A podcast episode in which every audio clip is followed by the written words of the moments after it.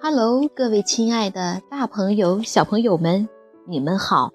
我是皮克布克绘本王国济南馆的馆主多多妈妈。每天一个好听的绘本故事，送给爱听故事的你。今天我给大家推荐的故事，名字叫做《晚安，小熊》。小朋友们，你们准备好了吗？下面就跟着多多妈妈一起走进皮克布克绘本王国吧。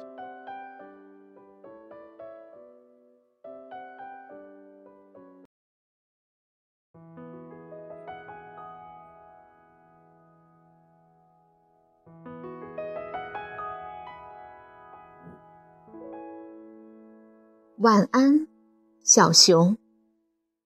德国昆特。不霍兹著，王兴翻译，新兴出版社出版。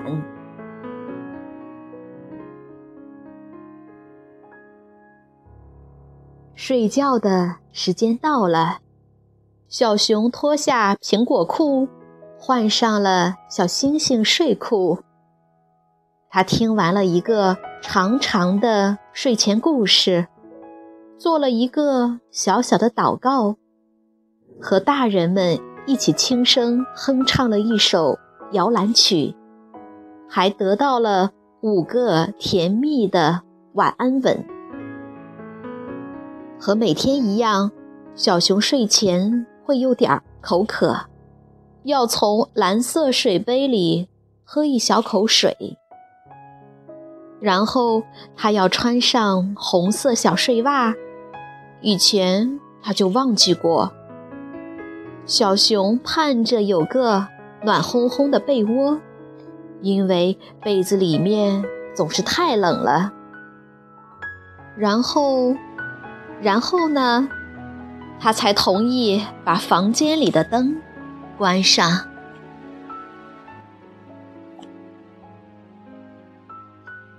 现在一切都安静下来了。可小熊一点儿也不困。小熊睡不着时，就会悄悄地从床上爬起来，在窗前搭一个小楼梯。他踩着楼梯爬到窗台上，向外望去。月亮像一个又大又圆的灯笼，挂在空中。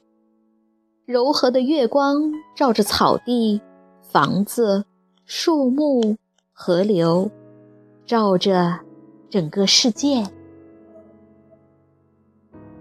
外面渐渐凉了下来，小鸭子还在河中嬉戏，时不时传来的蛙叫声划破了宁静的夜。码头边挂着的小背心。在夜风中飘动着。小熊下午玩海盗游戏的时候，用小背心来做船帆，而那个鞋盒就是藏宝箱。小熊高兴地期待着明天的到来。明天，他又会成为一个海盗，和船长。一起到波涛汹涌的大海中航行，他们一定会发现远方的陆地和神秘的宝藏。一只气球带着一封信，缓缓地飘过草地。它来自很远很远的地方，马上就要降落了。信里。写着什么呢？说不定小熊能知道。也许等明天一早从香甜的睡梦中醒来时，就能读到信了。深夜里，偶尔会有一艘货船在河中顺流而下，也许驶向下一个港口，也许一直驶入大海。小熊看着船上忽明忽暗的灯光，静静地听着发动机低沉的嗡鸣。昨天邻村来了一个马戏团，小熊跟着家人去买东西的时候，在那儿看了一会儿热闹。他看见五颜六色的花车，踩着高跷的演员，卖棉花糖的胖女人，还有一匹超小的马驹和一头棕色的大熊。现在晚上的演出已经结束，观众们都回家了，演员们也钻进车子里睡着了。在这宁静的夜里，小丑正拉着小提琴，为小象们演奏着一支摇篮曲。树林边的草地上站着一个稻草人，那是去年秋天孩子们用木头和旧衣服做的。从那以后，大家经常去找。稻草人玩，在草地上做各种游戏。每次，他们都在稻草人的帽子上插满青青的草和盛开的鲜花。小熊曾送给稻草人一辆带红色轮子的木头汽车。这会儿，小鹿正在稻草人身旁的草地上散步。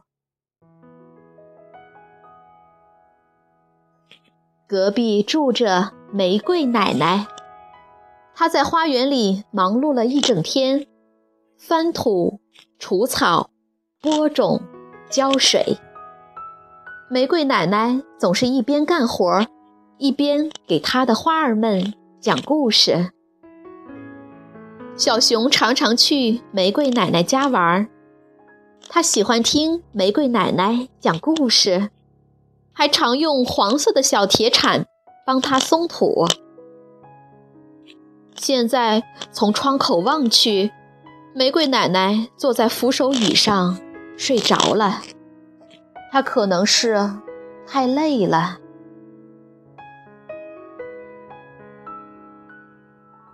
明天，小驴也许会来找小熊玩儿，他们会一起去玫瑰奶奶家。帮她干活儿，然后坐着小推车去稻草人的草地上逛逛。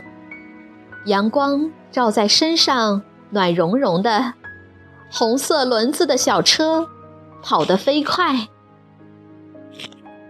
或许他们还会在路上发现些什么。如果明天太阳不出来呢？如果明天下雨怎么办？那小熊就飞快地跑到谷仓里，爬上屋顶的小阁楼。那儿是它的秘密小屋，藏着许多收集来的宝贝。其中有一只陶笛，小熊会用它吹奏出美妙的曲子。坐在温暖干燥的地方看雨。多舒服啊！要是再来些好吃的，就更棒了。雨声淅淅沥沥，新鲜的空气沁人心脾。小熊兴奋地期待着明天的到来，可窗外依旧是浓浓的夜色。小熊。闭上了眼睛，不知从什么地方传来了轻柔的音乐声。小熊猜想，那是月光音乐家在静谧的夜色中漫步，演奏着他们的乐章，献给月亮，献给孩子们，也献给小熊。月亮整晚。都挂在天上，照着草地、房子、树木、河流，照着整个世界。它也透过窗子照在了小熊身上。小熊向月亮道了声晚安，送给他一个甜蜜的吻，然后就进入了梦乡。